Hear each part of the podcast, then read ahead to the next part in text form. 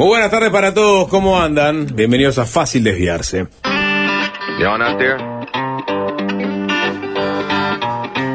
Let's get moving.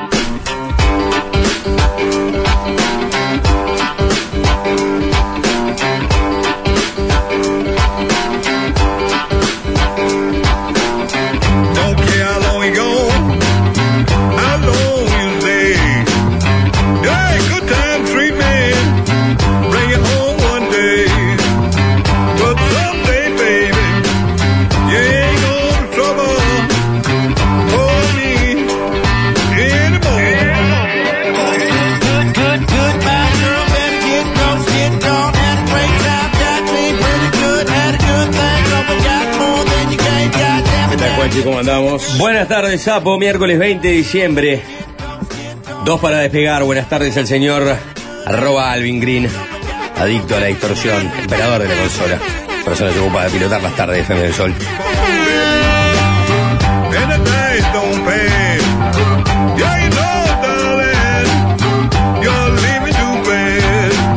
¿Qué tal, Nico?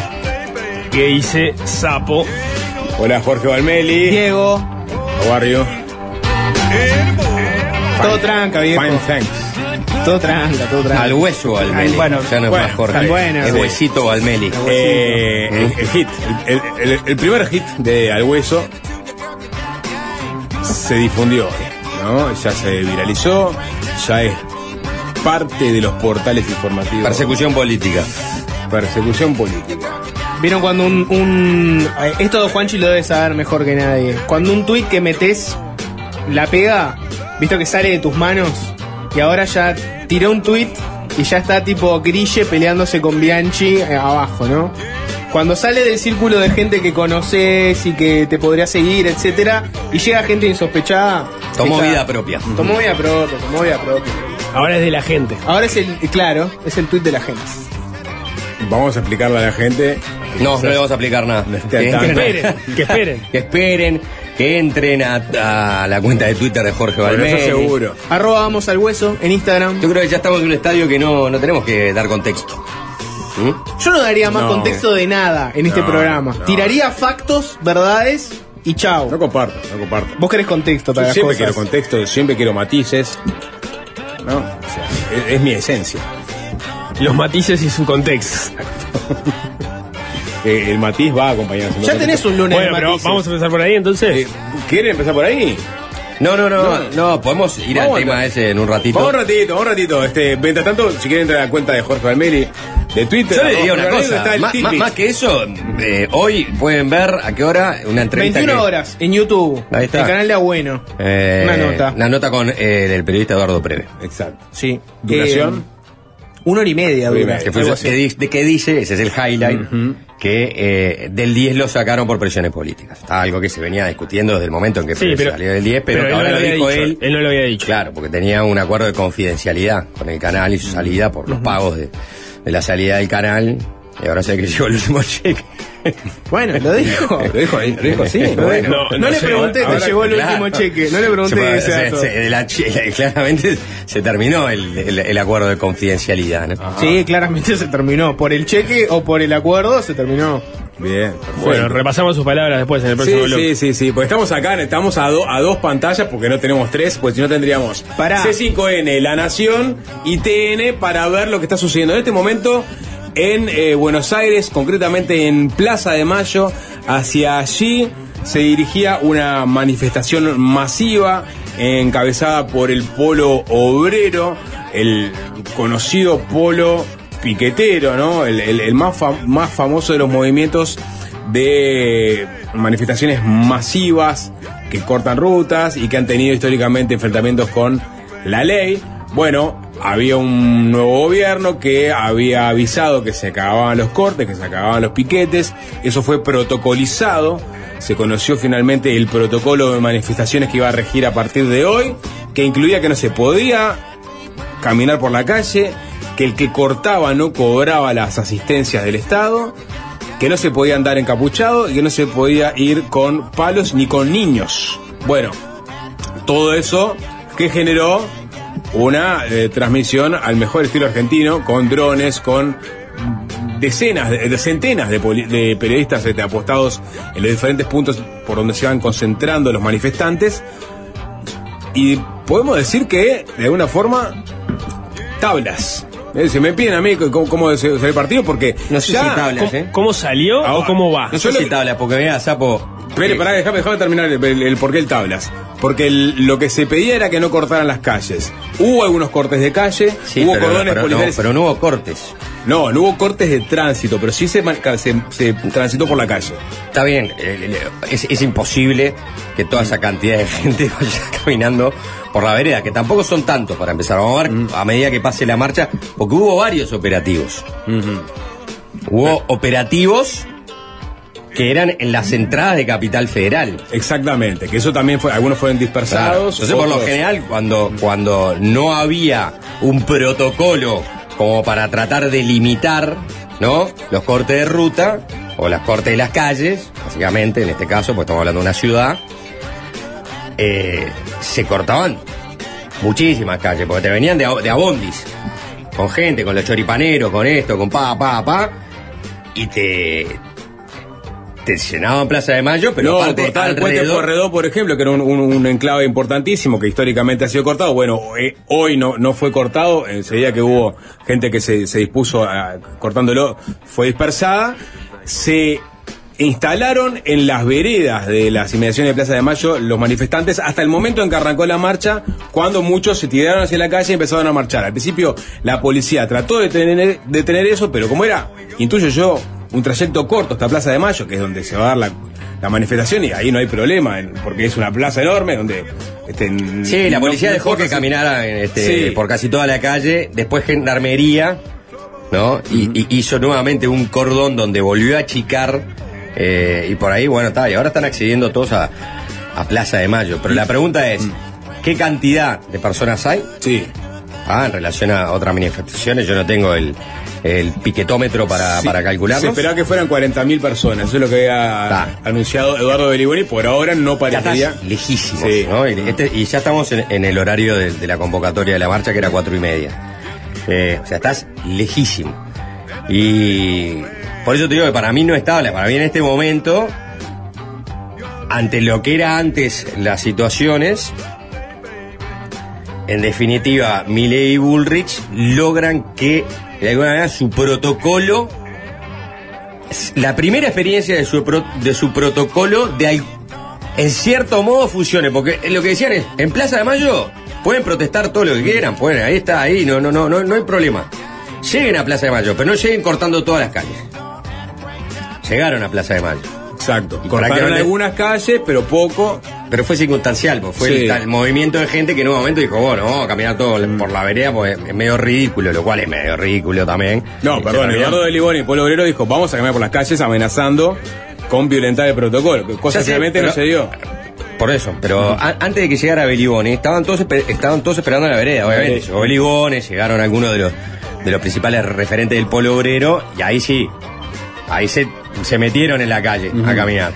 Y la policía dejó que eso sucediera. Les hicieron como un embudo, ¿no? Sí. Y, y después Gen- Gendarmería les volvió a achicar el paso, y bueno, y, y mientras ibas viendo el- era una cosa bastante surreal, ¿no? Desde, desde la Dirección Central de Policía, la cámara que mostraba al presidente Milei siguiendo, ¿no? Cómo estaba funcionando el protocolo, también a Patricia Bullrich, Sí, la y ministra de y Seguridad, Sandra y a, y a. Sandra Petovelo de, de Capital Humano. Porque esta es la primera parte de, de en realidad... al jefe, ¿no? Y el jefe Karina Milei, claro. sí. No, no me voy a confundir nunca eso. Eh, claro, esto es la primera parte. La primera parte es, bueno, en la protesta en sí y en base a las reglas que vos quisiste poner a la protesta, cómo funciona. Hay tres, cuatro detenidos, creo que lo estaba informando la prensa en Argentina, pero no hubo, no, no, no hubo, no, no hubo violencia. No hubo enfrentamientos, que seguramente los puteadas, sí, todo, eso ni que hablar. Porque había gente capullada, había ni- había niños, eso obviamente seguramente se ha registrado por la policía, ahí vendrán las eventuales sanciones, también las personas que caminan por la calle capaz que sean sancionadas con la quita de... Y bueno, esa es la segunda parte, porque la segunda parte es después de esto, ¿no? Los que participaron cortando, chicos, ¿no? Lo que vos decís, bueno, en un momento se trasla- trasladaron a toda la calle y ocuparon la calle. Bien, de esos, ¿va a haber una in- intención realmente de identificarlos? y este mo- mostrarles, ¿no? La, prueba de la identificación y cortarles el subsidio. Y bueno, yo creo que sí. Yo creo que eh, digo, eh, ha sido mu- muy, O sea, hubo en las estaciones de subte, en las estaciones de tren, eh, por altoparlante, anunciando a la gente que si cortaba la calle no cobraba. O sea, Hubo toda una campaña. de Milei hubo toda una campaña previa, ¿no? se hizo carne en una, una campaña de difusión pública. Tuviste al vocero presidencial, que es Manuel Adorni, que en una conferencia de prensa hizo toda una explicación del, del protocolo. Y después tuviste a la ministra de Capital Humano, ese nuevo ministerio creado donde estaría, por ejemplo, lo que acá sería el MIDES. Y eh, anunció que básicamente había un protocolo en el cual, si vos ibas a esta manifestación y cortabas, iba a activarse toda una serie de mecanismos para cortarte las ayudas sociales. Y al mismo tiempo apareció una cosa nueva que es un teléfono para que vos llames y si alguien te obliga a manifestarte en contra de tu voluntad, podés llamar a decir, fulanito de tal, este es un puntero que, me, que me quiere obligar el- el- y lo pusieron, pusieron línea telefónica llamada al 134, lo anunciaron por los. Este, por ejemplo, por los altoparlantes de las estaciones de metro, si alguien te obliga a, a ir a marchar, porque si no te dice que te va a quitar el plan, el subsidio, bueno, denuncialo. Porque claro, quienes administran los, los subs- los subsidios son las organizaciones eh, sociales, en este caso, por ejemplo, Polo Obrero, que es una organización piquetera que nace en el año 99 y que su- surge del Partido Obrero de modo tal de que se entiende que en la década de Menem se habían perdido derechos de los trabajadores y eso era porque faltaba un movimiento social de base que ya no tenía fuerza porque el sindicalismo se había burocratizado. Y ese es el origen, por ejemplo, del Polo Obrero, que es el, el primer referente de la organización piquetera. En base a cortes, cortes de calle, cortes de ruta, empezaron a manifestarse y ya en el gobierno de la Rúa hay un episodio de represión que genera dos muertos. Esos dos muertos hace que el movimiento crezca mucho más. Y después ese movimiento, a medida que pasó el tiempo, logró que ellos fueran, como otros movimientos, el movimiento Evita, que hoy este, su referente principal este, es este señor Pérsico, no, no, no sé su nombre de pila, son los administradores de los, los subsidios, de los planes. Y bueno, y está esa gran discusión que el otro día lo mencionamos, ¿no? Que en realidad esas transferencias deberían volver al Estado y el Estado debería administrarla y quitarles el poder a este, los referentes planeros. ¿Por qué? Bueno, porque ellos también usan esos subsidios como para este, alimentar en base a una cuota. En realidad también, como existe una cuota sindical, claro, la cuota sindical es de tu salario, ¿no? Y acá es un subsidio que está dando el Estado, entonces se entiende que sacan de esa cuota para aumentar la organización, ¿no? El poder económico de la organización y en realidad a través de la intimación de quitarte el plan logran movilizar muchísimas personas. Y esto ya le había dicho en su momento Cristina Kirchner, ¿no? Tenemos que recuperar las transferencias que se le dieron a las organizaciones sociales, a, las- a los movimientos sociales, a las organizaciones piqueteras, para que vuelvan a ser administradas por el Estado. Y, y eso lo ha repetido Milei. El, el tema es que estos Entonces, movimientos eh, han sido un forúnculo para todos los gobiernos. Cuando forúnculo, Claro, ¿saben en qué parte del, del- del cuerpo? sí, ¿no? por supuesto. Eh, porque Me gustaría que lo digas, Lo sufrió, lo sufrió Dualde, lo sufrió de la Rúa, lo sufrió Menem, lo Y sufrieron los porque, K, porque no son las lo sufrió Macri. porque su origen es trosco para Eh, empezar. Son trotskistas, exactamente. Claro, son está el movimiento de los trabajadores, está el pueblo obrero, está, el está también el Frente Izquierda, este, como parte de los manifestantes, que es un- Bre- Breckman, la conocimos este, Claro. a Miriam Breckman en las últimas elecciones. Es decir, no son peronistas, o sea, por más que hay movimientos peronistas incrustados en estas manifestaciones. Y, y yo lo que digo es que eh, ah, no, hay menos de 40.000 personas, por lo menos ahora en Plaza de Mayo, pero es un partido largo este, ¿no? O sea, Milei eh, iba a anunciar hoy a las 12 del mediodía. eh, Estos somos eh, las finales de la NBA. Exacto. Este es el, el primero de siete partidos. Esto es muy largo. Milei iba a anunciar hoy a las 12 de- de- del mediodía su plan de desregulación de la economía. Lo trasladó para las 9 de la noche. ¿Por qué? Por esto mismo. Por esto mismo, porque si, si- ya con el, el solo anuncio ya va a incluir a más personas, a más colectivos a manifestarse, ¿no? Por la desregulación laboral, por, por lo que sea. Eh, se va a resentir la economía, es algo, ya se está resintiendo, va, va- va a aumentar la inflación. Bueno, ¿qué va a hacer eso? Bueno, aumentar también el descontento social, va a llevar más gente a la calle. Entonces hay que ver, este, digo, puede ser Tablas, puede ser que haya ganado el gobierno el, primer round, pero me da la impresión de que va a ser un verano largo. Sí, Milei se juntó con los gobernadores el otro día, con los 24 gobernadores. Y, y bueno, dio como un poco su hoja de ruta y, y les dijo que por lo pronto se vienen es, cinco, cinco meses, seis meses de sacrificio eh, y de ajuste. O sea que la cosa se va a poner peor. Y también les comentó que para el segundo semestre del 2024, no, no fue esta la expresión que utilizó, pero que se iban a empezar a ver los brotes, o sea, un reordenamiento de la economía y una desacele- desaceleración de la inflación. ¿No? Y unos gobernadores que, bueno, este, la, la gran mayoría de ellos tomó para buenas la, la- la reunión con, con Milei, porque obviamente es un gobierno que tiene 10 días. ¿no? Entonces, eh, son políticos, no, no son piqueteros, saben que hay que abrir una ventana de espera porque, entre otras cosas, también dependen de muchos fondos del gobierno central. Entonces, en 10 días no van a salir, sobre todo los que no apoyan a Milei, ¿no? Entre los gobernadores no van a salir a, pelearse este, con Milei antes de tiempo.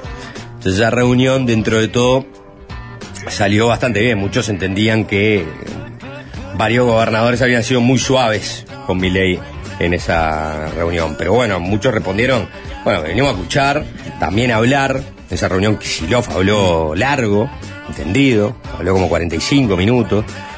Eh, y bueno, ese Milei impaciente que veíamos en la televisión que no se aguantaba ni una interrupción, tuvo 45 minutos callado mirando a Kicillof. Escuchándolo. escuchándolo, dándole una explicación. Bueno, sí, obviamente eh, eh, es, es el momento de escuchar, ¿no? Para mi ley, este, porque va a hacer. El anuncio que va a hacer hoy de noche seguramente sea el él, él mismo, no sé si lo graba o si lo va a hacer en vivo. Y de hacer, el- ¿no? ¿eh? Y de hacer. Y tiene 100 días. Porque hay una no, cantidad tiene- de expectativas cruzadas en, en- en este arranque del nuevo gobierno argentino. Sí. Las propias expectativas que generó Milei con un grupo de personas, las que negoció con aquellos a que trató de casta, pero que ahora los pone también a, a dirigir en el gobierno, ¿no? La- las expectativas de los movimientos piqueteros que Milei dijo que les iba a sacar la guita tarde o temprano y que no se podían cortar más la calle. La expectativa de los gobernadores. A ver, en definitiva, cómo, cómo se arregla el acuerdo también de transferencias a los gobiernos provinciales con Milei en el marco de un ajuste. Sí, sí, los exportadores, los importadores, lo- lo- los empleados públicos. O sea, están Sí. todos. Y la gente. Y la gente. Y la que gente se toma un subte y un bondi y dice. No, no, no, no. Que la inflación no va a tomar". sigue. Sí, exacto. La inflación sigue. Y se agrava. Bueno, entonces se terminó el año en Uruguay, eh, en Argentina va hasta el 31. Y, y quizás este. Argentina no para el año. bueno, eh, va a ser un verano. Empezó, empezó un, un año Sí. que hay que ver con, El, con- el- el con- 2023. El año móvil, el año móvil argentino. El año móvil argentino. sí. Cu- ¿Cuándo, cuándo, qué, qué marcaría el fin de ese año móvil argentino? O un brote verde, el primer. O eh, el helicóptero. El helicóptero. ¿Y ese bro- cuál sería ese primer brote verde? Este, una, tendencia de, la inflación de- hacia, de- hacia la baja. Sí, mesetear la inflación y con alguna leve tendencia. Un anuncio fuerte de Estados Unidos, ponele, ¿no? Eh, un anuncio fuerte de Estados De que hay Unidos. plata, parece, Sí. una, parece una plata Bueno, extra. China eh, eh, era uno de los que se, esperaba que pusiera El swap chino. el swap chino. No va a haber, no va a haber ningún anuncio chino. Mm. Digo, eso capaz que tiene que ver con la re- propia retórica de Milei en su momento. Decían que no, ¿no? No, no sé. Eh, decían que no. No, que- claro, sé, sé que, que no, es, freezer. no es que le importa a, a los Que chinos lo traten de autócratas. que, Mil- que Milei los califique comunistas. Ay, ay, Ay. Milei me trató de comunista. Ah, pero no, no ay. es lo que somos. claro. Muchachos. No, sí, sí, nos van a gloriar por Sí, de, de- o- o dic- o- o- o de autoritarios, ¿no? Sí, también, nos Pero, encanta. Pero no es lo que somos. sí, mirá cómo crecimos. Si nos hubiera que- llamado demócratas de mierda, ah, ahí sí. Hasta que sí. aparece un chino que, le, que dice, pero lo dijo en una mala. Mm. El, que, el, el chino que le meta contexto y dice, pero miren que lo dice en una mala, ahí cambia un poco la relación, ¿no? Tuve el, eh, no, no me acuerdo por eh, la explicación eh, que era, eh, no, ahora no, ahora me la perdí, pero, o sea, eh, el, el swap de los chinos, viste, no, no, era por, por, lo- por los, por los insultos que Milei y los agravios de Milei en la campaña electoral. O sea, embajada de China no va a medir eso, ¿no? No. Su, su plan de, de- de ser este protagonista de los próximos 50 años en el mundo. Seguramente es el plan. No te lo cambian por- en base a que Milei dice una Ay, No, estoy muy ofendido. Sí. Ahora, ahora eh, cambia la cosa, es el presidente, ¿no? Sí. Eh, no lo escuché a Milei ahora putear a los chinos. Seguramente ¿no? tenga que ver con la credibilidad del plano o la capacidad de repago de Argentina. Ahora me acordé, tuvo que ver con, con una declaración de Diana Mondino, la canciller, eso fue, alguien lo explicaba eh, en una nota en, algún medio de prensa, no supongo que sería La Nación, que se, este, habría tenido una, una reunión con los taiwaneses. Que habría reconocido. Ahí Taiwán. sí. Ahí sí. Ahí sí. Ahí sí. Esas son las cosas que le importan el, a en el China. cronista que dice que eh, mencionó la defensa de los reclamos de independencia de Taiwán y la en- potestad de que poder comerciar Argentina con Taiwán En- directamente. En una reunión con los chinos, chinos. Con los chinos. Claro. Ahí sí. Él- eso fue, le dijo, le dijo esas dos y dijo, va, para, para, para. Sí, o sea, eh, desde China llamaron al embajador Exacto. en consulta. Eso, eso mismo había leído. Poneme a estos boludos en el freezer. Exacto, Además de eso que Milei no ha declarado quién va a ser su embajador en China y eso tampoco les gustó como y yo señal no, diplomática. claro, y yo no, y no, y no creo que Milei tenga interés en el swap chino tampoco. Eh, imagino que él estará buscando tratar de, de de conseguir plata por otro lado, ¿no? Y no conseguirla a través de los chinos. Para mí es por Estados Unidos. Su acercamiento fuerte es ahí. Claro, por eso, pero para eso necesita, bueno, eh, tener ci- ciertas condiciones benevolentes de, de los pagos del fondo, ¿no? Para no entrar, eh, este, o sea, para poder ir pagando, no entrar en default y presionar más todavía.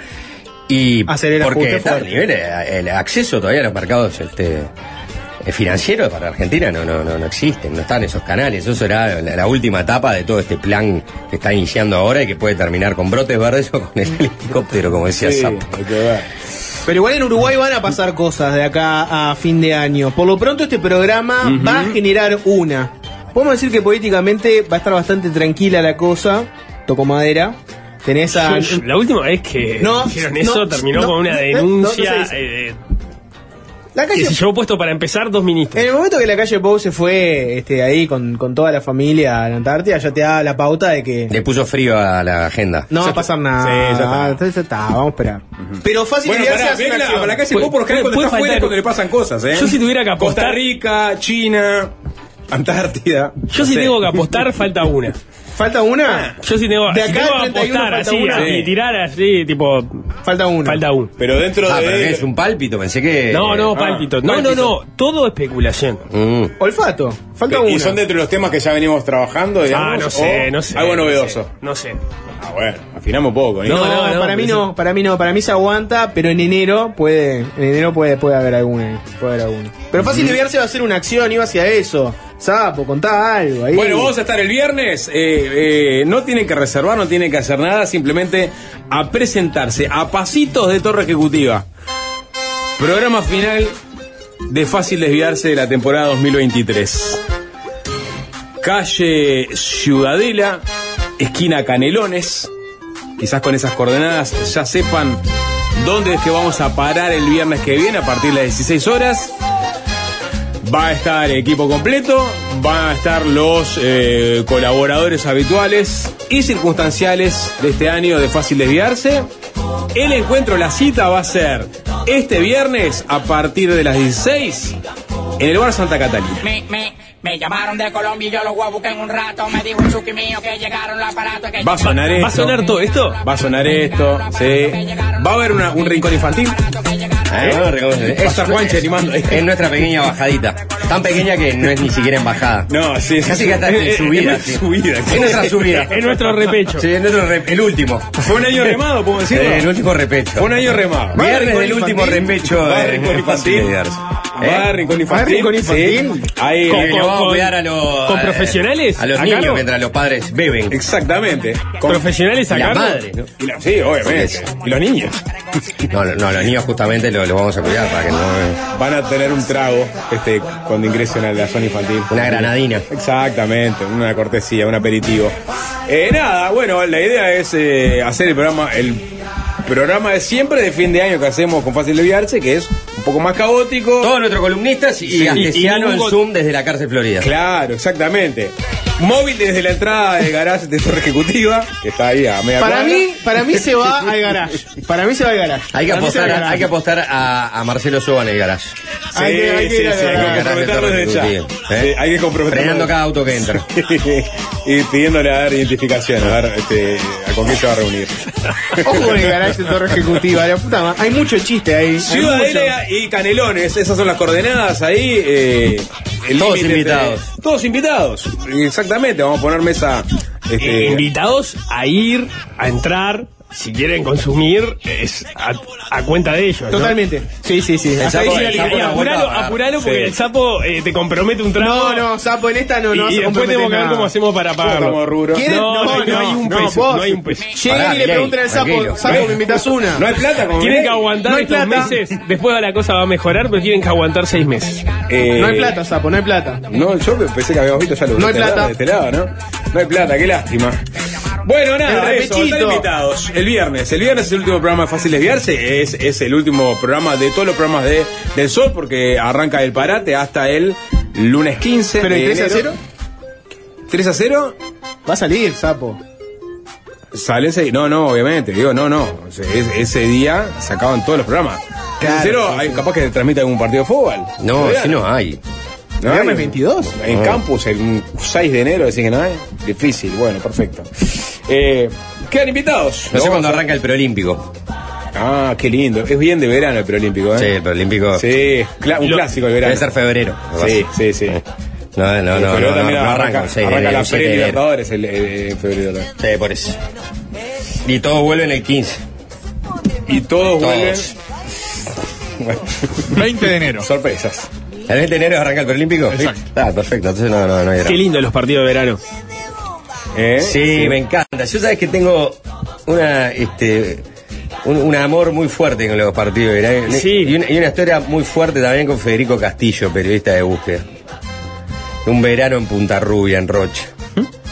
Siguiendo que. Era, ¿Qué eh, selección? Era la selección sub-20 que intentaba. eh, sub-20, sí, porque no era sub-23, creo. En general son sub-20, hay algún. Ahora, este caso es un preolímpico, pero habitualmente son Pero- los campeonatos, lo- lo- los sub-20 que se juegan Pero, ahí. pero hay, pero hay, eh, hay campeonatos sub-20 que son clasificatorios para Es los verdad. Juegos Olímpicos y para eh, los mundiales de, de la categoría. Y esto era clasificatorio para los Juegos Olímpicos de Beijing 2008. Estábamos en, ¿Qué generación estaba ahí? eh, creo que estábamos, si no me equivoco, ese verano era, sería verano 2007 quizás. Febrero de 2007.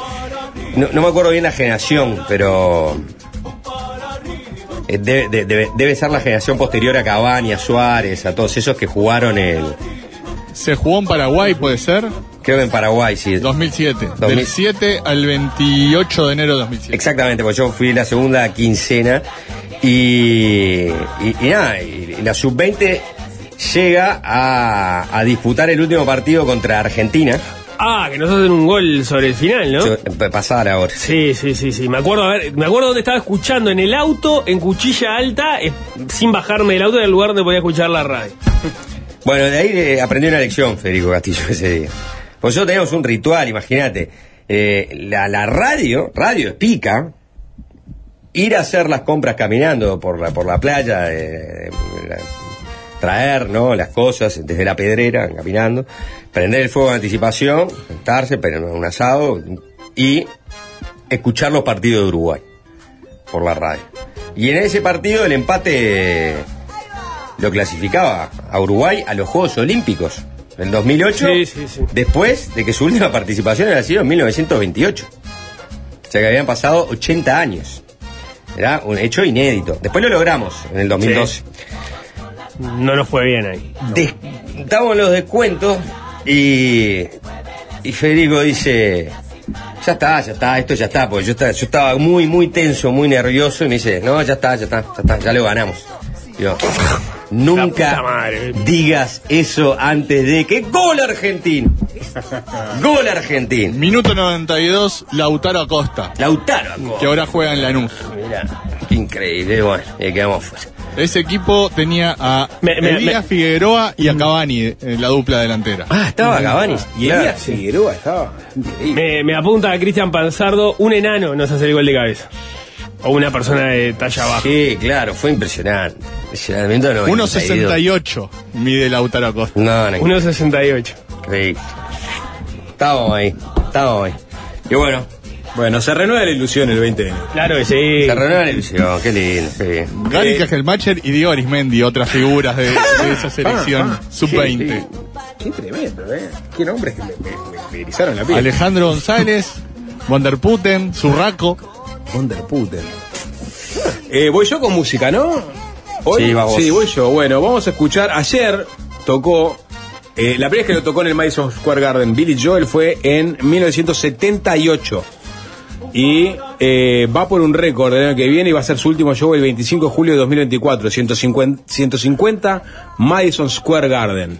Billy Joel. En los últimos tiempos hacía uno por mes, ¿no? Es un hijo de Nueva York y tomó este eh, icónico centro de eventos como su lugar de residencia. Ayer hizo su show de diciembre y en julio del año que viene dijo, hasta acá llegué, tiene 74 años, voy a cumplir el récord de 150 shows y le digo adiós al Madison Square Garden. Para eh, graficar este lo que significa esa comunión entre Billy Joel y su público, vamos a escuchar una de tantas presentaciones de Billy Joel en el Square Garden haciendo su clásico de todos los tiempos. Montevideo está listo para el verano a partir del 26 de diciembre. Polo Bamba Bar en el piso 10 del Hotel Montevideo abre sus puertas todos los días desde el mediodía hasta la medianoche. Días soleados y noches vibrantes con vistas a la ciudad, tragos de autor y una propuesta gastronómica única. Pasá por 26 de marzo 958 y conoce que son eh, espectaculares, conocelos a ellos, conocer sus propuestas, sus tragos, conocer a Felipe incluso, que es el que pasa música este, buena parte de las noches, y si querés saber más, búscalos también en Instagram en polo-bamba. Si estás pensando en cambiar de mutualista, ten en cuenta que cuando se trata de tu salud y la de tu familia, lo más importante es la confianza. Por eso, si tu cédula termina en 2, en diciembre vos y los tuyos pueden cambiarse gratis a la española por FONASA. Entra a su7.com o llama al 1920-1234. Asociación Española, 170 años construyendo confianza.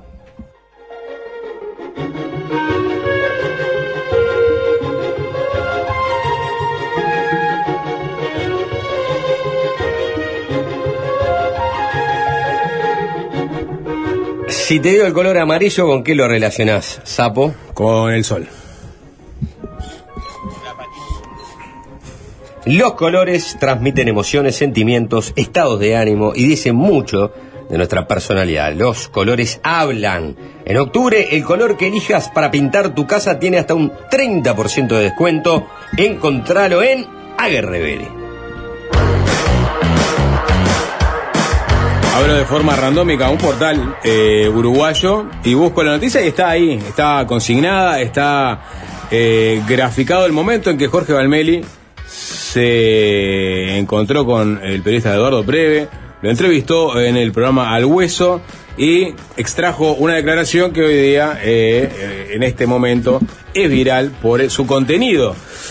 Ya lo hablamos al arranque, Jorge está eh, conduciendo este programa de entrevistas en el canal de streaming A Bueno TV, se llama Al Hueso.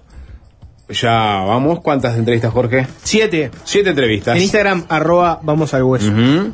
Y, y- y en la larga charla que tuvo con Preve, que se va a estrenar hoy de noche a las 21 horas, bueno, surgió el tema de su desvinculación de Subrayado, el informativo de Canal 10, que en su momento, bueno, se había filtrado, incluso no, no Preve, pero otros habían dicho que había sido por motivos políticos que lo habían desvinculado. Jorge le preguntó concretamente qué había pasado. Fue el hueso. Fue al hueso, este, y digamos, eh, el contrato de confi- confidencialidad había caído y surgió esta respuesta. ¿Por qué te fuiste de subrayado? ¿Qué pasó? Bueno, pasa ahí, tengo un, un acuerdo de confidencialidad que yo respeto los acuerdos. El canal lo rompió ya en su momento porque sacó un comunicado este, cuando el gremio de periodistas dijo que había sido por presiones políticas. Eh, el canal 10 sacó un comunicado diciendo que había sido desvinculado porque había cumplido una etapa. Y bueno, el canal lo, lo entendió así. Obviamente que en, la reunión de, vinculación esgrimieron algunos motivos políticos, de presiones de- del gobierno. Y bueno, yo en principio me sorprendí, porque en ese momento estaba muy consolidado subrayado, estaba liderando en audiencia con amplia ventaja sobre el resto de los competidores, pero no solo eso en audiencia, sino que, viste cuando vos sentís interiormente que el equipo está consolidado, no, no quiero hacer comparaciones, pero yo decía, pa, eh, en el mejor momento de subrayado, que aparte jugamos hasta de taquito con todo el equipo, sacan a, a su líder, ¿no? Pero más allá de, la responsabilidad, tenía un liderazgo natural sobre, sobre el resto de los compañeros. Que cuestionaban, que podían cuestionar, porque había, y eso lo podés hablar con cualquiera yo, digo, era, yo la redacción todos los días peloteaba, chico, ¿qué arrancamos? ¿Qué no arrancamos? ¿Le parece bien esto? ¿No? ¿Qué les parece vamos por este lado? ¿No? Era una apertura de esas y sentía que el equipo estaba conforme con ese trabajo. Ah, pero evidentemente la dirección del canal no, los dueños del canal no. Y ellos, bueno, está en esa reunión, esgrimieron presiones políticas. Y bueno, está. ¿Te dijeron que los presionaron para que te, te echaran? ¿Eso es lo que estoy entendiendo? ¿O, o- o no? ¿Entendí mal? Ah, entendiste bien. ¿Entiendes bien? ¿Y qué le contestó Pérez después? Eso lo van a, a saber hoy de noche. Y bueno, sí, hubo- se, se charló de otras cosas, ¿no? Perdón, una pregunta, porque capaz, este- capaz que Sí, sí. lo que es el tema que nos interesa ese tema. Eh, Claro, bien. es, ¿Se sabe quién fue que presionó concretamente y sobre qué tema en pu- puntual? No, no, no, no fue, no fue tan a fondo. No. No. No fue tan al hueso, si querés ponerle la rúbrica. Él, él se detuvo ahí. Claro, yo le pregunté alguna cosita más, le pregunté alguna cosita más, pero no, no, no fue mucho más lejos que eso. Igual te dio todo lo que necesitabas.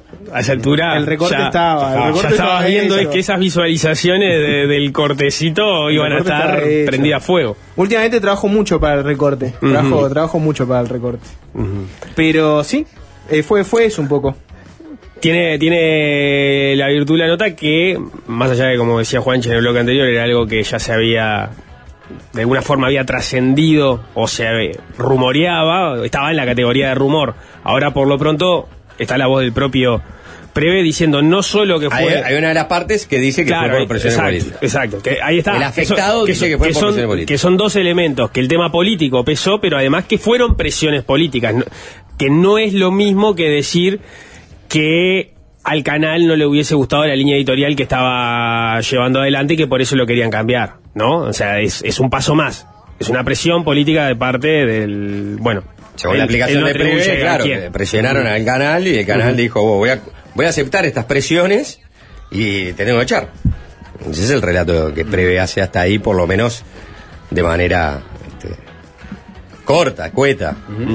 Sí, también hablamos de si en algún momento tuvo algún ringirranga o algún problema o cuestionamiento y aparecieron dos casos, ¿no? Eh, Sebastián da Silva, Cambowe, en TV Ciudad, cuando Preve estaba dirigiendo en la parte informativa de TV Ciudad, también estaba metiendo mano en la producción de programas como por ejemplo el lado B.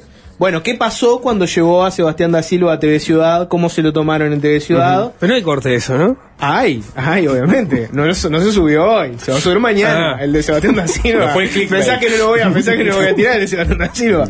Y también. O sea, que pará, que, que desde TV Ciudad le reprocharon que haya hecho la entrevista a Sebastián da Silva. no te quiero decir exactamente qué le dijeron, quiero Pero que la gente así. vaya a escucharlo, ¿no? Y también habló de algún cuestionamiento a notas a Fernando Pereira, este, en subrayado cuando era presidente del PIT-CNT.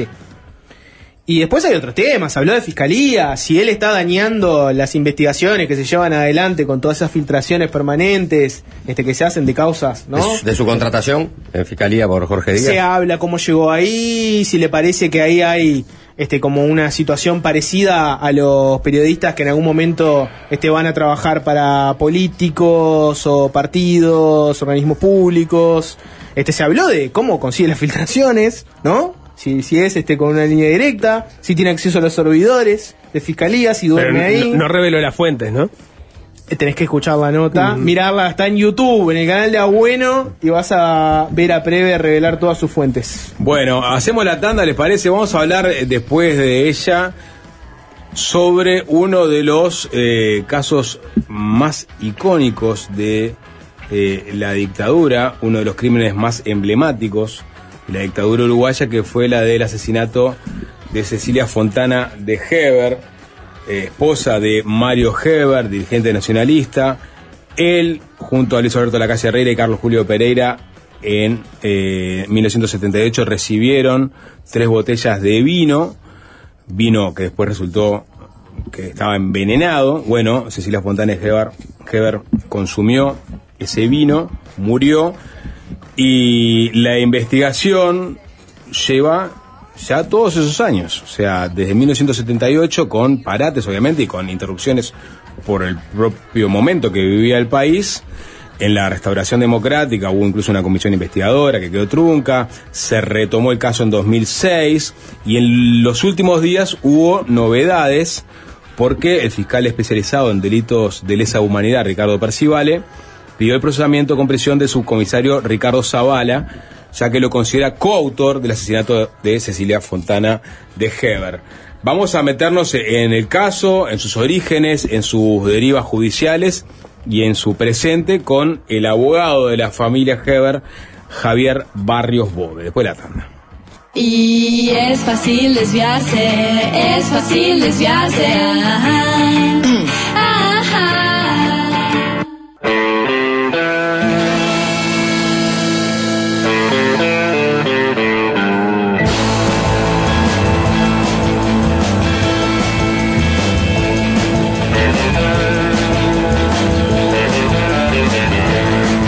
Lo comentábamos antes de la tanda, vamos a meternos en los próximos minutos en el asesinato de Cecilia Fontana de Heber, en el juicio posterior, en las investigaciones y las últimas novedades vinculadas a este caso. Eh, Cecilia Fontana de Heber murió envenenada, murió el 5 de septiembre de 1978, después de beber un poco de un vino que le había llegado a, a su esposo de regalo, a Mario Heber, quien en ese entonces era uno de los principales dirigentes del Partido Nacional, ¿no? una persona de dilatada trayectoria legislativa antes del golpe. Eh, había llegado un vino para él, había llegado un vino para Luis Alberto de la calle Herrera, de hecho las botellas habían llegado eh, a su domicilio, y también había llegado una botella para Carlos Julio Pereira. Eh, esto sucedió, como les decía, el 5 de septiembre de 1978. En diciembre de 2023 recién empiezan a aparecer las, los primeros pedidos de procesamiento vinculados a este caso. O sea, ha sido un largo periplo judicial que no terminó, pero bueno, que de a, poco se ven algunos brotes este, de posible justicia. Para meternos un poco más eh, en este caso es que estamos con Javier Barrios Bove, alguna vez lo hemos tenido acá como edil, pero en este caso lo tenemos como representante legal de la familia Heber, así que bienvenido, ¿qué tal? Muchas gracias por, por la invitación. Eh, a ver, Javier, eh, eran tres botellas idénticas, un vino eh, Riesling, esa era la marca, Sí, ¿no? un vino blanco de los cerros de San Juan, que estaban este, envueltas en un papel, el papel azul de embalaje viejo, y tenían unas tarjetitas, que cada una de esas tarjetas, dos tarjetas, una que decía el nombre y otro que decía una frase que decía para eh, brindar en el comienzo de una nueva época, eh, para brindar el 31 de agosto en el comienzo de una nueva época, Ujú. firmados MDN. Bueno. Esas, esas eran las, las, las eh, como venían las botellas. Que te complemento. Mm. Eh, siempre se dijo que era para, para el triunvirato del Partido Nacional, que era quien conducía el Partido Nacional, digamos, en la clandestinidad, que era eh, Mario Heber, Carlos Julio Pereira. El otro era Dardo Ortiz, pero la, la botella, la, la tercera botella fue a Luis Alberto Lacalle Herrera, y eso muchos lo, lo entienden por el tema de que los otros tres vivían en edificios y podían ser vistos, y la calle Herrera vivía en una casa que tenía un acceso muy fácil, y que si alguien dejaba un paquete, este, en, en- en el- amparo de la oscuridad de la noche, no iba a ser detectado. ¿Queda, un- queda el paquete, alguien lo recibe o queda, digamos, en la puerta de la Queda en la puerta, digamos, en la puerta de servicio, y después, al otro día, cuando sale la señora que hacía las tareas domésticas en la casa de- del expresidente, en aquel momento abogado, este, eh, las encuentra las entras le da noticia a, a, creo, a Julia Pou y al, y al doctor Lacalle, este, las guardan ahí, ellos mismos las reparten y, y bueno, y después eh, la calle no la toma eh, porque un día iba a comer creo que mondongo, la señora le dice que no, la tiran, la lavan y queda ahí la, la botella. Eh, La señora dice que no, pensando en la posibilidad de que hubiera Pensando, algo. pensando, le dijeron, mira, no sabemos de quién es, este, Mm. anda a comprar otro vino, algo así fue la conversación, Sí. este, este, eh, creo que fue algo, no sé, macheta, anda a comprar otro vino, eh, en, en- en esos diálogos coloquiales, eh, familiar, así lo hace, le da una enjuagada con agua y la deja, porque ellos tenían la costumbre de devolver los envases, este, y la otra estaba en lo Carlos Julio y la otra en lo de Cecilia Fontana de Heber. Cecilia, un día que también en un almuerzo, este, abre la botella, bebe un sorbo y enseguida siente que, que se quema, este, que empieza como a, a- a sentir los efectos del veneno y tiene casi una, una muerte fulminante. ¿Con quién estaba ahí? Ella estaba con la señora, eh, la señora que trabajaba en la casa. Había un médico a dos pisos arriba, que es el primero que, que interviene. eh, dan comunicación al, al marido, creo que llegan 20 minutos del trabajo para ahí. Ya cuando, cuando llega, y al hermano de la señora, cuando llega ya no había nada más para hacer. Y por los relatos que después lo hemos podido confirmar con eh, peritos, eh, todos los síntomas que relatan tanto la empleada como el médico como, como otras personas es coincidente con este, una dosis letal de veneno fodrin, que es un veneno eh, fosforado de alta toxicidad y que era muy común en aquella época en el, en el medio rural, por llamarlo de una forma.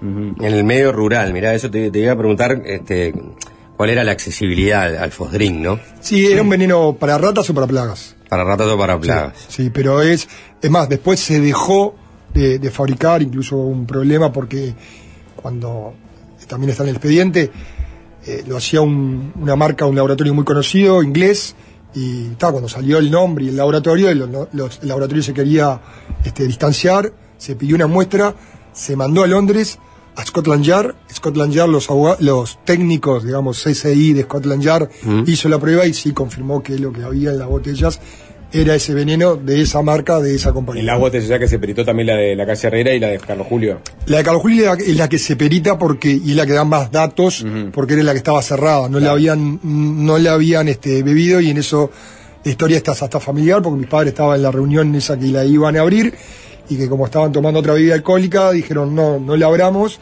quedó en el bargueño y al otro día sí cuando a los dos días cuando pasa lo de Cecilia este toman conocimiento de eso, lo van a llevar al juzgado, el juzgado le rechaza recibir la prueba, le dicen que tienen que llevarlo a la comisaría y ahí son recibidos por Campos Armidas, que es quien recibe la botella de Carlos Julio, que estaba, la única estaba intacta con el capuchón y con el corcho. Cuando se hace un análisis al microscopio, ahí se ve que hay una, una jeringa, la, la aguja de una jeringa, claramente que es por donde se hubiese introducido el, el- el veneno. Y además los técnicos que han también hecho las pericias, en el caso del fosdrin, hay para, para, para eliminar ese veneno hay que lavar con jabón y muy profundamente. Por eso también se encontró veneno o rastros de veneno en la botella de la calle Herrera que simplemente la había enjuagado pensando, obviamente que era, que era un vino común, ¿no? Que era, no, nadie pensaba en ese momento que era. Por eso cuando se volvió también a, a, a periciar esa y la de Cecilia Fontana Heber, que tenía un resto, también las tres dieron que tenían ese veneno. ¿Cómo fue la actuación de, en el caso, este, ni, bi- ni bien ocurre la muerte? La actuación fue un circo. Digo, si yo te tengo que decir hoy, eh, eh, fue un circo. Yo tomé que con eh, contacto con el expediente en 2006 a pedido de Carlos Julio Pereira. El profesor Carlos Julio Pereira era una de las posibles víctimas, o era una de las víctimas, ¿no? Porque incluso hoy el, el- el- el fiscal dice que es un, la coautoría en un homicidio y, tres y, y tres posibles intentos de homicidio. Eh, él me dice, nada, yo siempre he estado ¿no?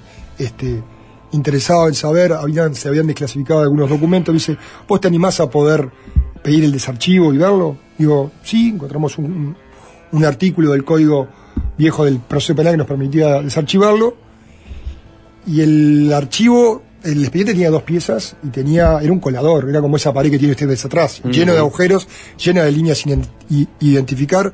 Yo les comentaba recién fuera de micrófonos, de la carpeta investigativa de la técnica, eh, no estaban las fotos del cadáver, no había un relevamiento eh, planimétrico de cómo se habían dado las cosas, eh, faltaba muchísima información. Yo creo que parte de la investigación lo que se hizo fue llenar el ojo. Llenar el ojo, porque aquello de tra- contratar de buscar la, la caligrafía de las mujeres que se decían que eran alumnas del Sacré-Cœur y se hicieron desfilar 600 mujeres por distintas comisarías para tomar la caligrafía, eso de Eso por la carta, ¿no? Eso por la Con- carta. Con la esquela que, ve- que Sí, sí. venía de vamos a brindar en esta nueva Exacto, época. ex- Exacto. Coincidía con la caligrafía que se enseñaba en el Sacré Cœur. Exacto, exacto. Gracias por, por hacer la precisión. A veces uno, hay cosas que le dan No, por claro, supuestas. por supuesto. Por supuestas. La este, se, identificó una, una posible autora que después, se después- desestimó en una pericia posterior. Sí, sí, sí. Eh, igual yo. Hay- esa posible autora, ¿cuándo se identifica? esa posible ¿En qué autora año? s- también en 2000, 2010 con la serie de pericias siempre había estado su nombre a, a ra- a raíz de distintas versiones como dicen ustedes los periodistas tengo tres cuatro fuentes para confirmar Lemos de apellido, ¿no? leemos sí sí este yo tengo elemento de convicción en algún momento tuvimos elemento de prueba pero bueno la defensa de ella hizo Presentó su otra. juego, su juego Otra caligrafía. otra, presentó. otra pericia y bueno, quedamos uno a uno y bueno, este, en Y su momento el, el juez, este, el perdón, el fiscal, que es el actual fiscal hoy Mm. de corte, eh, Juan Gómez, este, decidió no, no acusar. Dentro de esos elementos de convicción era que eh, eh, esta, esta mujer había trabajado en la policía. Sí, ¿no? sí, Tenía la yo- caligrafía de Sacré Cœur y había trabajado en la policía. Y su hermano era también un conocido represor de la época. Javier, Exacto. eh, la carta esa, ¿no? ¿Me puedes repetir exactamente qué es lo que decía la, la esquela? Ah, y ahora memoria, este, me decía, para brindar, eh, para brindar el 31 de agosto por el comienzo de una nueva época. ¿Por qué? El 31, puede- el 31 de agosto se iba a reunir el COSENA, que era el, Consejo de Seguridad Nacional, donde estaban todos los generales, y ahí se suponía que se iba a dar un, cambio en, la, en la presidencia de la República. Se decía que quien iba a asumir iba a ser eh, Gregorio Álvarez, el, el Goyo Álvarez porque en el, ejército había dos bandos. Unos que, digamos, más ortodoxos, más duros, más proclives a continuar el, el periodo eh, dictatorial, y otros, este, eh, digamos, que querían empezar conversaciones para restablecer, o que también tenían apetencias personales de, de poder. Eh, Ese es el tema. Había una, una, una lucha intestina en las Fuerzas Armadas. Y, y parte de, de- la teoría de- del porqué del móvil de, de este atentado político contra, porque es así, es un atentado político contra la cabeza del Partido Nacional, que era el partido visible de oposición dentro del país, con el directorio, con el triunvirato y fuera del país con la figura de Wilson Ferreira Aldunate. Bueno, hay quienes dicen que este, en- entre esa lucha intestina entre los que no querían negociar y los que querían negociar, y como no se iban a, pasar cuentas entre ellos, bueno, para negociar, bueno, necesitas dos partes, o tender puentes. Bueno, como no puedo volar esta cabecera del puente, vuelo la otra cabecera del puente. Algo similar a lo que había pasado en el 76 con el Tobis el Mar. También en aquella época se hablaba de conversaciones democráticas, tratando de buscar la salida, la reapertura, y obviamente después que matan al Toba y al Salvar, y a, y a Rosario Barreiro y a William Waldo, Guailo, perdón, este, nadie quiere saber nada de conversaciones por muchísimo tiempo. Dos años después pasa esto, y si vos ves la historia, dos años después pasa el plebiscito del 80, y es como que cada dos años este, Esa- esas tensiones se vol- volvían a aflorar. esas tensiones o esa tratar de eh, eh, reacomodar las fichas o el tablero es lo que ocurre. Pero, y MDN, Bueno, eh, si bien nunca podemos de- eh, nunca podremos saberlo, este, ese día que te digo que se llevaron las botellas a lo de a lo de Campos Hormigas, Carlos Julio Pereira fue junto con mi padre, Javier Barrio Sanza, eh, un señor Sarachaga y un abogado Héctor Clavijo. Y cuando le preguntan esa misma pregunta, le pregunta a eh, Campos Hermías, ¿usted qué piensa que es MDN? Y Clavijo le dice Ministerio de Defensa Nacional. Nosotros dos este, que lo querían matar, pues nos quedamos acá y no salimos más de... de- no- nos mandan para Mara- Maldonado y Paraguay, pero, pero no te puedo decir qué es, pero podría ser eso. Podría Sí. ser, podría ser. Eh, le preguntaba, Juanchi te preguntaba, bueno, ¿cómo, cómo fue la actuación judicial en ese, en ese, en ese momento? Bueno, fue, ver. fue, fue un- fue un tinglado. para Fue un tinglado. Te vuelvo a decir, eh, a ver, quien debía, con, quien en el viejo código del proceso, quien conduce la investigación es el juez. Si vos mirás el, el expediente, no hay un oficio, no hay una medida, no hay una citación a testigos por parte del juez. Todo lo hacía Campos Armida. Todo. El día que Carlos Julio se entera de lo de Cecilia Fontana Jeve y dice, tengo una de las pruebas, voy a ir al juzgado, O sea, el juez estaba pintado. el juez estaba pintado o, o estaba este, eh, cooptado está, este, por las fuerzas en ese momento y le dice, no, no, se lava las manos y dice, llévale a la comisaría, llévale a la jefatura. Entonces, eh, toda la investigación estuvo plagada. A ver, el, el ejemplo más grande, ¿por qué la investigación de un homicidio no le hace homicidios y le hace narcóticos? Porque narcóticos era donde estaba Campos Hermías, porque narcóticos estaba al mando de Víctor Castiglioni, el director de la Dirección Nacional de Información e Inteligencia, este, porque muchos de los que estaban en narcóticos Claro, el argumento era que se había utilizado un agente químico, entonces que narcótico tenía que intervenir, ¿no? Digamos que sí. Digamos que sí. Me traía los pelos. Medio traído de los pelos y además ahí todo lo que tiene que ver también con la, la- la cooperación entre eh, los militares y la policía, el Servicio de Información y Defensa del Ejército, con la Brigada de Narcóticos.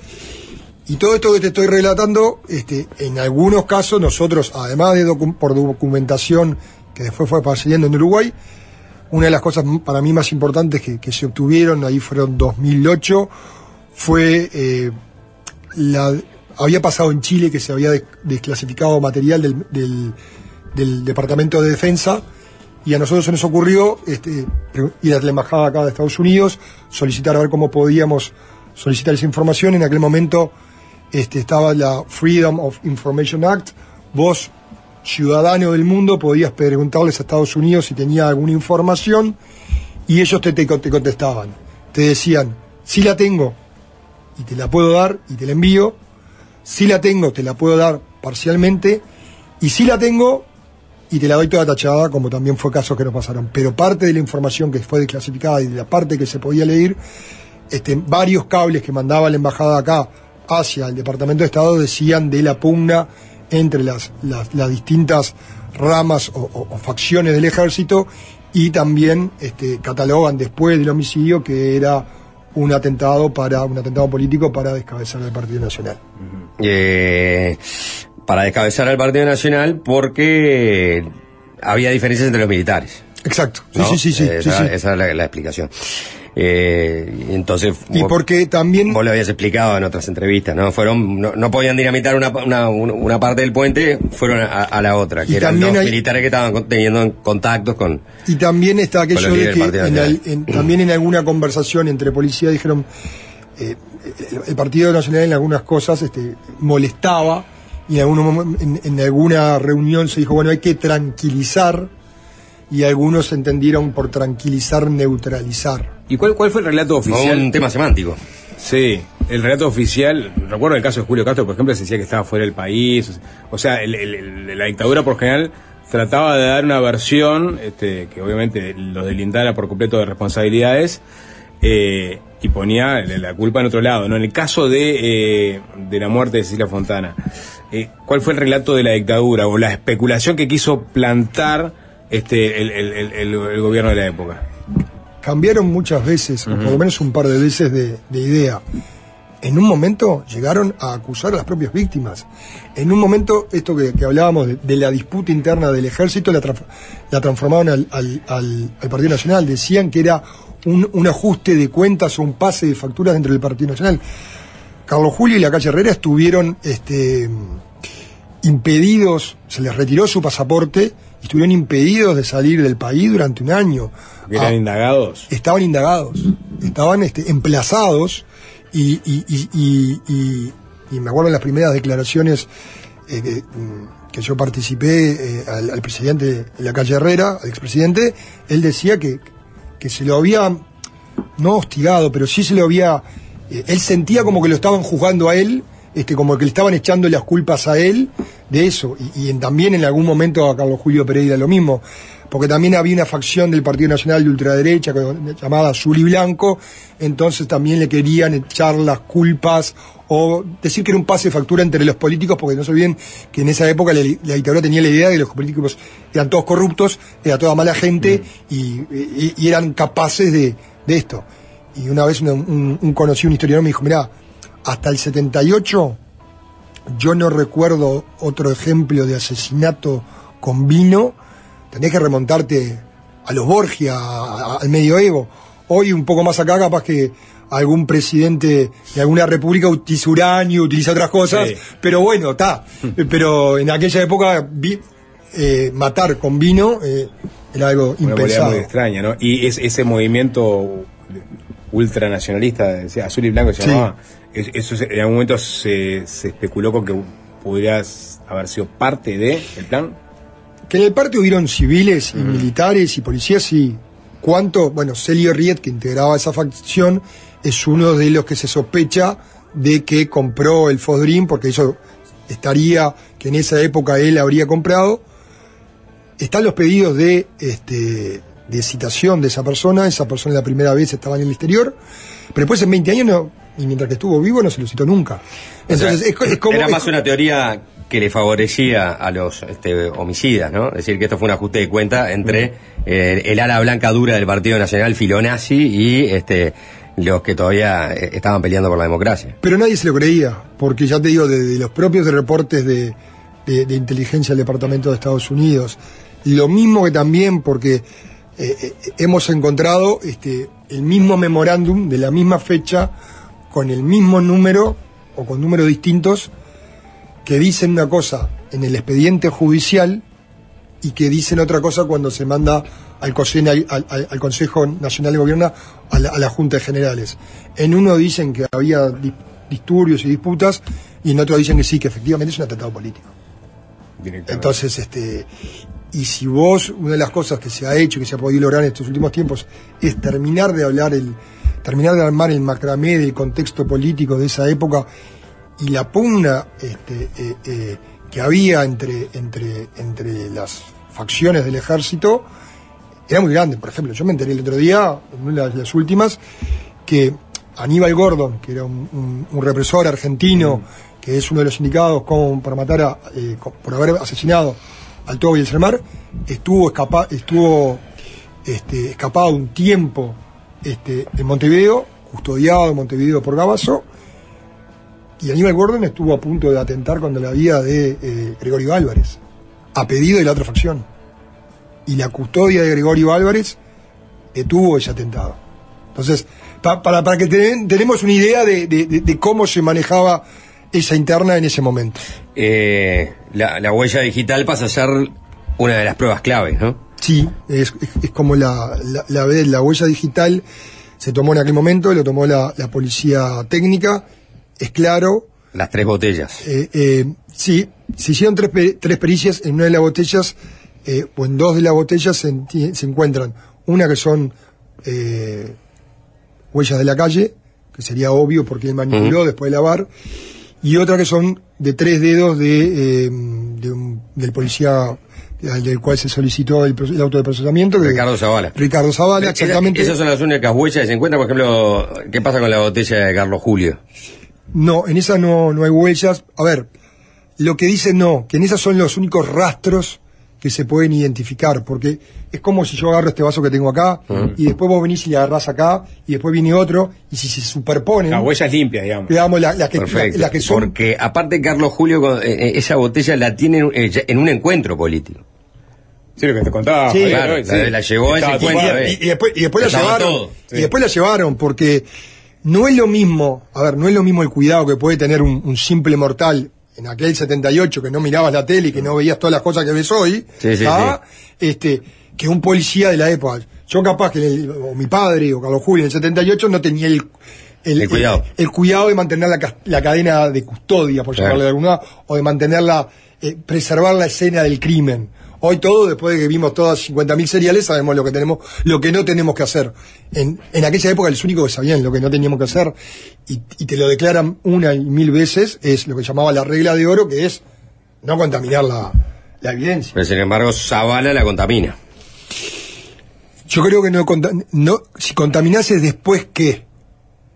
Claro. La teoría, la teoría y lo que demuestran los eh, elementos que hoy le permiten al fiscal hacer la acusación es que esas huellas son antes de, Bueno, vamos no a la- después de. vamos a la hipótesis. Por eso, digo, eh, Claro. eh, Una cosa es contaminar, sí- otra dejar, porque dejar la- la pruebas. defensa de Zavala yo, dice- yo creo, yo creo- eh, tenés razón. Digo, lo que digo es que Zavala deja prueba. está bien. Pero No. bueno, pero la defensa de Zavala dice que en realidad se- la contaminó a posteriori. A ver. En el no, marco del proceso el marco de del los proceso, oficios de la investigación, porque Zavala era parte de narcóticos, ¿no? Y, y ahí, al llegar las botellas a narcóticos, Zavala se habría puesto en contacto con esa botella como se pueden haber puesto otros policías, ¿no? Eh, esa, esa siempre fue la defensa de Zavala en relación a por qué su huella digital aparecía ahí. Pero ustedes entienden, porque tienen elementos para demostrar que en realidad esas huellas son de antes, de la entrega. ¿Cuáles son esos elementos? A ver, eh, esta es la segunda vez que a, a, Zavala se le pregunta por el hecho. La primera vez fuimos simplemente con la huella, después de un largo interrogatorio, y que él dijo que no había participado en la investigación ni que no había tenido nada que ver con la investigación. Se le muestra, mire, a fojas tanto está esto. ¿Cómo lo explica? Ahí eh, eh, eh, empieza, cambia su historia. Pero bueno, al final era palabra contra palabra, y puede decir lo pensé mejor, y ahí da una coartada, para llamarlo en términos este, policiales, ¿no? Después cuando eh, en el 2020 eh, nosotros a pedido de la ahí a de la familia Heber y de vamos a hablar con el fiscal Percevale, va la familia o yo y pedimos para reabrir el caso porque había también habían surgido una serie de archivos, entre ellos el archivo Gabazo y que podía haber este datos ahí, se retoma el juicio, se reabre el juicio y la investigación. Y ahí empiezan a aparecer elementos y ahí hay un, se designa por primera vez un oficial responsable del caso que realiza una investigación, hace toda una trazabilidad de por dónde pasaron las botellas, dónde fueron, dónde no estuvieron, y ahí se llega a la conclusión de que la botella, de que eh, eh, aparecen las huellas de Zavala, nunca llegó a narcóticos. O sea, fue desde lo de Cecilia Fontana de Heber a la décima y de la décima a, a la técnica. Zavala no la podría haber tocado después de. O sea, el caso lo investiga narcóticos. Sí. Pero la botella en sí nunca pasa por la oficina de narcóticos. Por eso digo, a ver, hay dos botellas, eh, hay, perdón, hay tres botellas. Dos que van a la décima, ¿Mm? que son la de Cecilia Fontana de Heber y la de Luis Lacalle Herrera. Sí, de donde surgen las las- la, dactilar del acusado. Después, la tercera es la que relato yo, que va derecho a la jefatura. Y es, es clave, todos los pedidos, como yo te decía, los firma Castiglioni. Eh, perdón, eh, Campos Armida. Solo un memo lo firma Zavala, que es donde pide que dos botellas se manden a técnica a hacer un análisis sobre los sellos. Eh, el timbre fiscal es como viste que ahora el whisky tiene como una, Mm. una etiqueta para Sí, el pago para arriba. positivo. Bueno, lo mismo, este, si es comprado acá, si es traído de Mm. otro lado no, pero bueno, lo mismo pasaba con, con los vinos. Entonces, pide eso. Ni siquiera pide una pericia Zavala ni, ni de huella ni de nada. Entonces, ahí es donde se confirma que alguien ya sabía de ese, de ese peritaje que estaba, por eso ese peritaje nunca forma parte del expediente judicial hasta 2000, perdón, hasta 1988, que queda perdido dentro del expediente, y hasta 2006 que lo encontramos nosotros. Entonces, después cuando, a la pregunta que me decía el sapo, Lo encuentran porque... ¿Cómo lo encuentran? quien habla eh, en el 2006 cuando empezamos la investigación te decía era un colador y empezamos a ver todas las líneas y tratar de caminar cada una de ellas y cerrarla acá no esto no tiene es un callejón un callejón salida una de las cosas había ganado el gobierno del Frente Amplio el ministro del Interior era José Díaz este un caballero y se le pidió por parte de de- del profesor Carlos Julio Pereira y por parte del entonces diputado Federico Casareto y José Quintino Lano tener acceso a todo lo que podía existir vinculado a Cecilia Fontana de Heber. Me acuerdo que fui a Maldonado y Paraguay, me hicieron firmar y me dieron dos carpetas que eran más grandes que las piezas que tenía en el, en el, en el, este, en el expediente judicial. Y ahí empezamos a recibir, a revisar, revisar y apareció Y eso. ahí aparece ese expediente. Es- eh, aparece ese oficio, Ese oficio. ese oficio donde la técnica comunica eso. Y aparecen otras cosas que también después nos enteramos, ahora hace poquito tiempo, que en inteligencia había más cosas de las que en el 2006 nos habían entregado. O sea, Fue- se fue reconstruyendo el, el rompeca- el en la rompecabezas. medida que va pasando tiempo, este, eh, en algunos casos juega en contra, en otros casos juega a favor porque hay cosas que van apareciendo. Bien, Javier, una, una tantita porque que- me queda una parte de, de- de- de Sí. esta historia por re- responder que, bueno, aparece Zavala como uno de los posibles responsables, no sabemos en qué parte de la cadena de esta historia, pero obviamente había otras personas, ¿no? O sea, y hay sospechas de otras personas. Bueno, intentemos reconstruir por, por lo pronto de parte de la defensa de la familia Heber, bueno, quiénes entienden que estuvieron detrás de, de esto. Venimos. Con mucho gusto.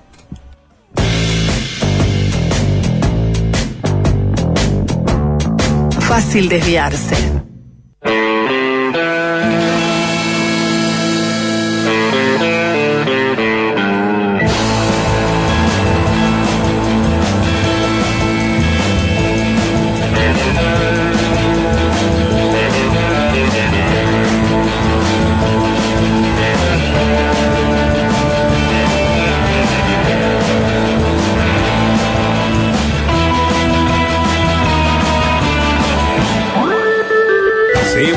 Conversando con eh, el doctor Barrios Bove, abogado de la familia Heber, representando eh, el caso del asesinato de Celia Fontana de Heber por eh, tomar de un vino envenenado, unas tres botellas que se le han mandado a dirigente del Partido Nacional en 1978.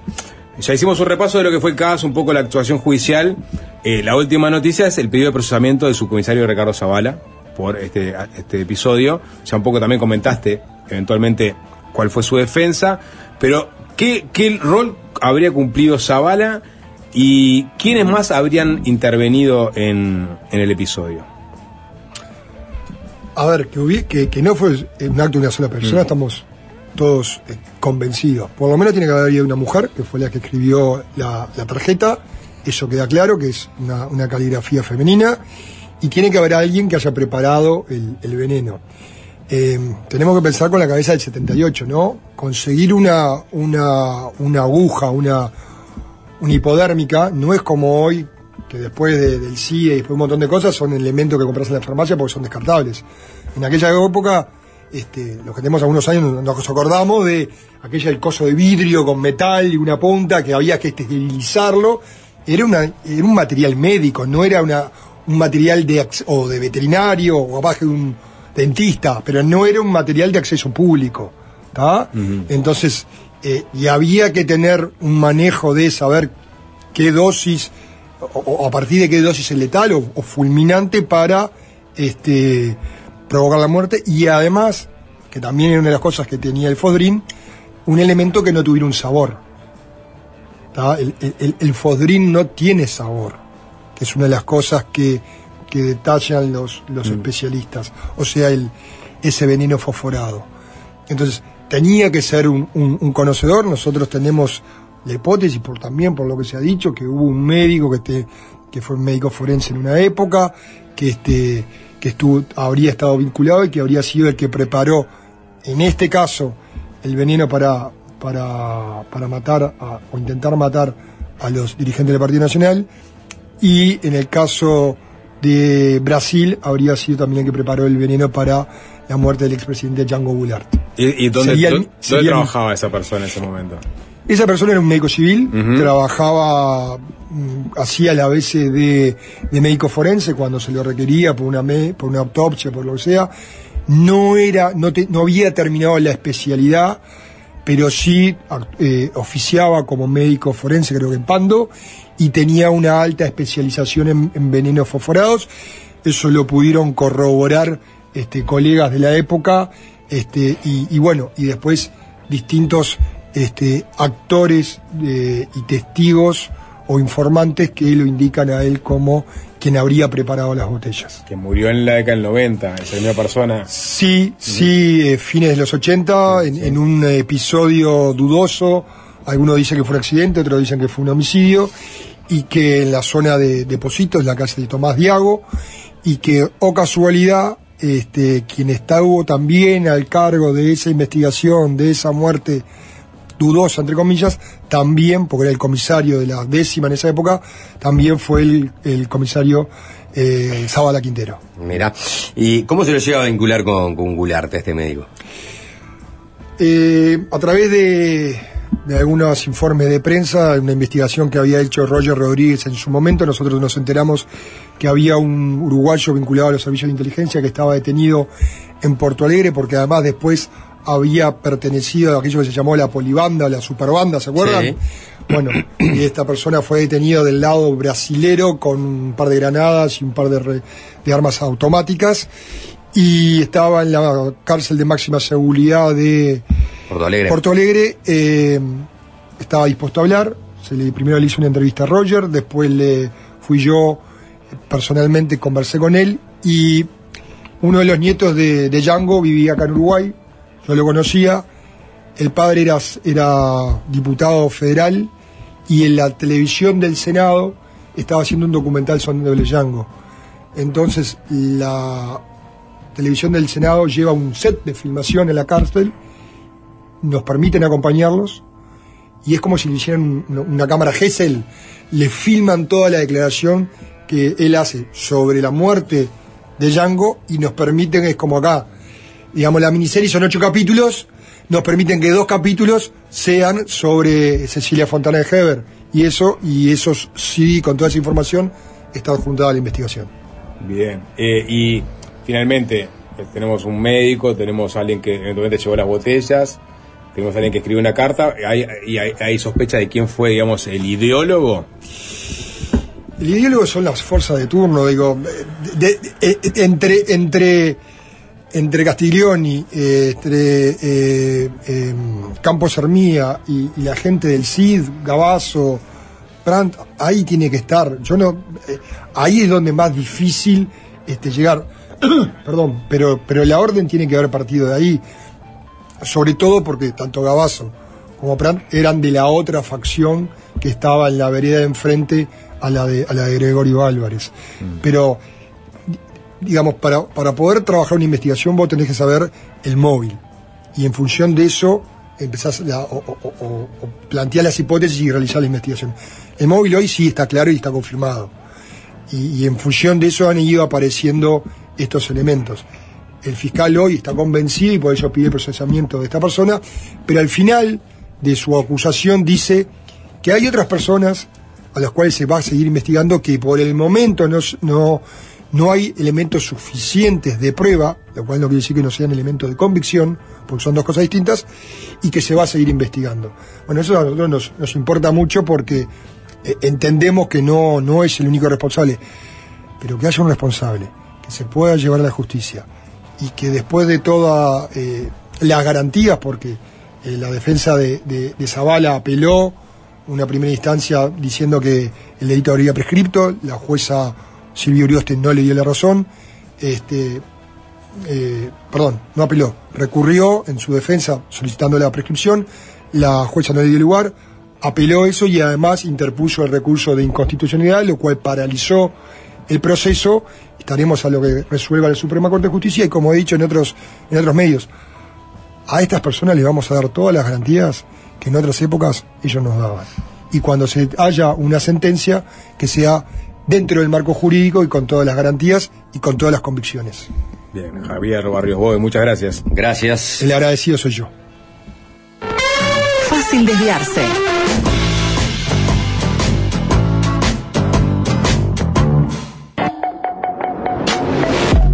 Quiso abrirles la cabeza. Blue Moon of Kentucky había sido un éxito de Bill Monroe en 1946, es decir, antes de que el término bluegrass se hiciera popular. Sacarlos de su zona de confort. Y bueno, y aparte Metallica venía con esas grandes este, ¿no? construcciones musicales, viste, óperas trash, casi, con instrucciones larguísimas.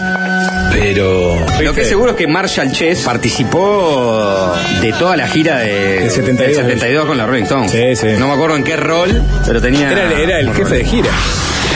Ya no perdemos más tiempo con viejos chotos.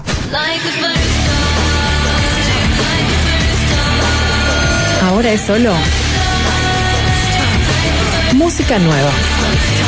La columna de Cristel Latequi.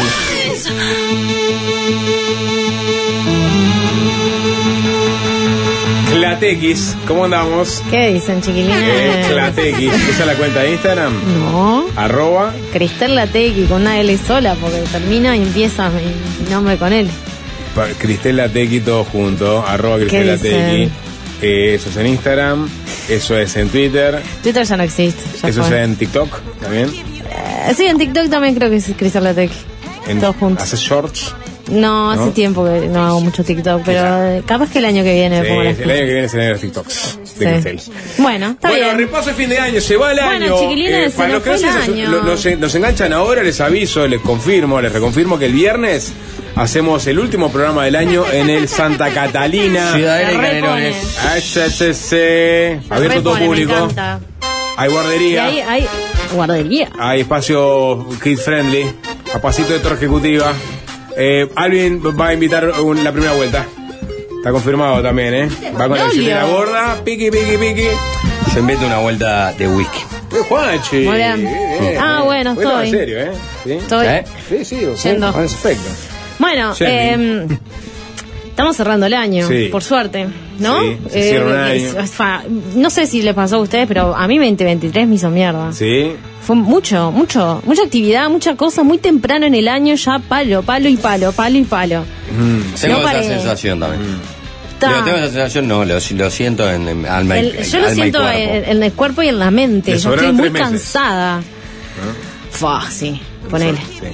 Pero Quizá bueno. fue- sea, no sé, como que el año donde volvimos 100% a una normalidad. Yo ¿no? creo que fue un 110%, Claro, porque está, fue una cuestión tan desmedida. Mm. Claro, fue todo tan desmedido y tanta actividad y tanta cosa que me parece que nos se pasó un poquito la rosca Sí. al otro lado.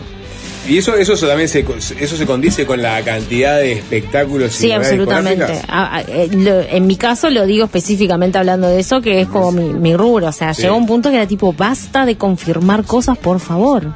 No damos abasto, no hay lugar para difundir todo lo que está sucediendo. Una agenda cargada. Muy cargada. ¿Vos recordás qué pasó en enero, febrero? para mí fue el año pasado ya. Sí. Ah, Vamos a tratar de repasar en, en conjunto, colectivamente. Sí, vamos a repasar lo un poco. más destacado del año. Exacto, lo más destacado del año. Pasando raya, ¿cómo recordaremos este 2023 en, en, en el ámbito musical Taylor específicamente?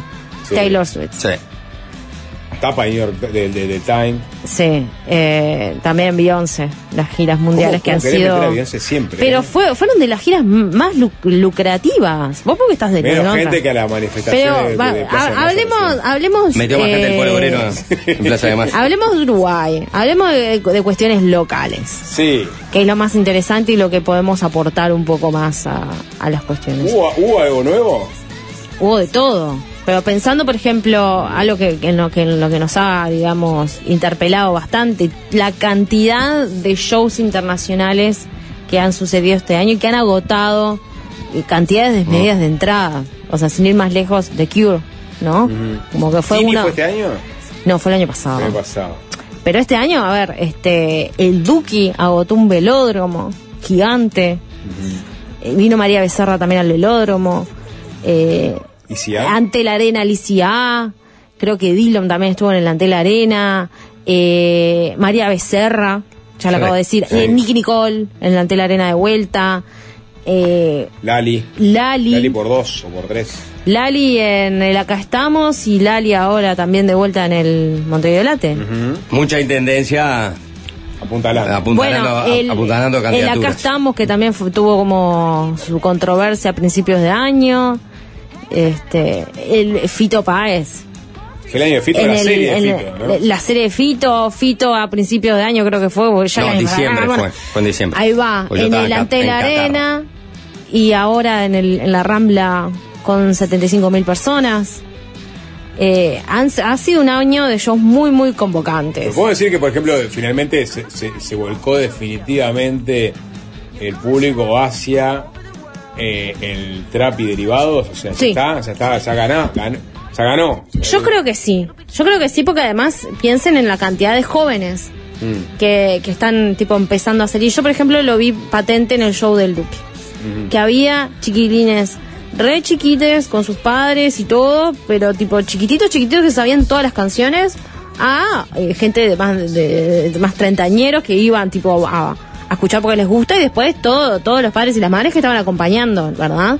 Pero, o sea, un velódromo que son 11.000 personas más o menos, 15 capaz agotado, agotado. Y después, o sea, como otro de los, creo que también de los grandes fenómenos de ese año, como ese, esa, insta- esa instalación y como digamos el éxito rotundo de lo que es el trap argentino permeó y hizo que también el trap uruguayo creciera un montón. Y al día de hoy, trap y el rap también, porque eh, tenemos una figura como Ceballos, que agotó su primer teatro de verano. Este Kanak, que fue el telonero del Duki, fue telonero de ICA, Davus, que también estuvo por ahí, todos chiquilines que también tienen apenas 20 y 20 y pocos años, que la están rompiendo y que se van a Argentina y agotan shows, eh, Ceballos estuvo en España también agotando, rompiéndola y son fenómenos que ya están, que son de acá y ya están hiper instalados en la juventud. Ese Kanak no, no, no, es la primera vez que lo escucho. ¿Vino Kanak? Creo que sí, ¿no? ¿No lo ¿Sí? trajimos? No ¿Lo sé. trajimos? ¿Te lo trajimos a principio de año? No, Canac, sí. Sí, sí, sí, sí, sí, sí, hay que revisar, ya no me acuerdo, fue este año, ya lo trajimos. Uno que está, tiene tatuajes. Sí. Pará, Este, una cosa que me, me- a mí, me- a mí me, digamos, me, me, me- interroga, Lo ¿no? trajimos, pero no estaba Juanchi. Ah, Juan. Yo tampoco me acordaba, Juan, si quiero pero fue a principio de año, ¿verdad? Estás limado, Fue a sí. principio de año.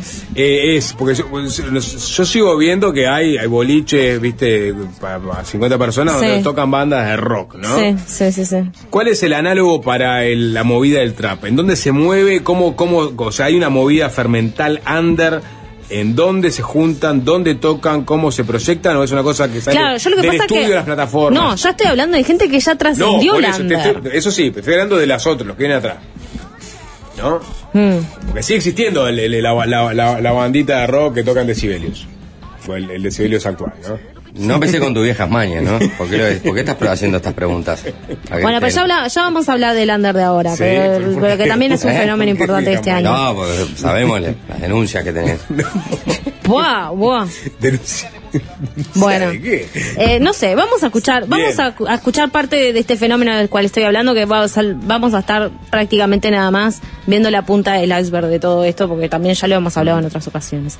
Eh, Ceballos y Kanak, una de las figuras del año, son, o sea, se robaron este año sin duda, son de los artistas que eh, más éxito han tenido en este año y que además muy prolíficos en la cantidad de trabajos que han editado. O sea, los dos editaron discos, pero además han editado canciones sueltas. Entre ellos dos han colaborado. eh, sacaron tres singles y ahora sacaron también un EP de tres canciones que este que me encantó a mí, zarpado. Es un es un EP que mm, hicieron muy bien los productores, que fue Fru- eh, Bruno Cama y Tadu Vázquez, muy hábiles en, en- en mezclar el trap con el candombe. Los tres las tres canciones van por ese lado, hay cierta unidad, pero muy fino, muy fino, muy elegante. Lo súper recomiendo, el EP se llama Ubi al privado y vamos a escuchar la canción Handy. Bueno, acá está, estos son Ceballos y Canac. Ambos, juntos. ¿no? Ambos juntos, hay varios temas que ya están, por supuesto, en plataformas, este, colaborando. O sea, sin ir más lejos, ayer eh, Ceballos sacó otro disco, o sea, no, no, no damos abasto, sacó otro disco en colaboración con Milly Milans, o sea, por favor, dennos un rato para ponernos a tiro con disco, toda la tema. música, un disco, un disco Ah. de ocho temas. Se llama Defcon 1. Todavía no lo puedo escuchar, salió ayer. Bueno, tenés todo el Ah, es el verano. verano. Tengo todo el verano, por suerte. Y bueno, sí, chiquilines, Blanca. todos los discos que salgan después del, del 5 de diciembre, 8 de diciembre, 10 de diciembre, quedan para el año que viene. Un temita más para irnos a la tanda, Cris, dame algo. A ver, eh, porque en realidad lo que lo, lo siguiente que, que Sí. le pasé a, a Alvin es otro de los grandes fenómenos del año y es Luana. Luana. A Luana ya la tuvimos acá también. Sí. Ha sido un año donde explotó este desde lo que pasó en el Cosquín, que no es algo eh, eh, aleatorio ni casualidad, porque es una flaca que viene laburándola un montón para poder lograr lo que logró más tarde ahora en diciembre, agotando también un teatro de verano. Esa fecha lo que pasó, para quienes no se acuerdan, eh, decide hacer un show con toda la pompa y circunstancia que merece un festival y decidió hacer una versión del poeta dice la verdad. Sí, que fue la que lo puso en otro lado. La que la rompió totalmente, una cuestión que después fue hiper viral y, o sea, trascendió. Trascendió la esfera de lo que es la gente que la sigue a nivel eh, plena y de los festivales del interior y la movida de los boliches, trascendió full. Dio un show de la puta madre con una impronta que viene mucho del pop. que Ella viene estudiando la situación y, y poniéndose a tiro y, y elevando la vara. La, pasó eso, explotó, eh, salió en todos lados. Gran personaje, aparte. Un personaje Ayuda también su divina. labia. Eh, ¿no? Genial, es, un, es nuestra diva, Mm. nuestra diva consagrada y lo, consa- y lo recontra consagró en el Teatro de Verano ahora a principios de ¿Es diciembre. nuestra Beyoncé? Ponele, Ponele, ponele. ponele. ¿Qué vamos, a escuchar. Vamos a escuchar uno de los últimos temas que sacó, que también me parece que está muy bueno, que se llama Solo tú y yo, que es una colaboración con JP.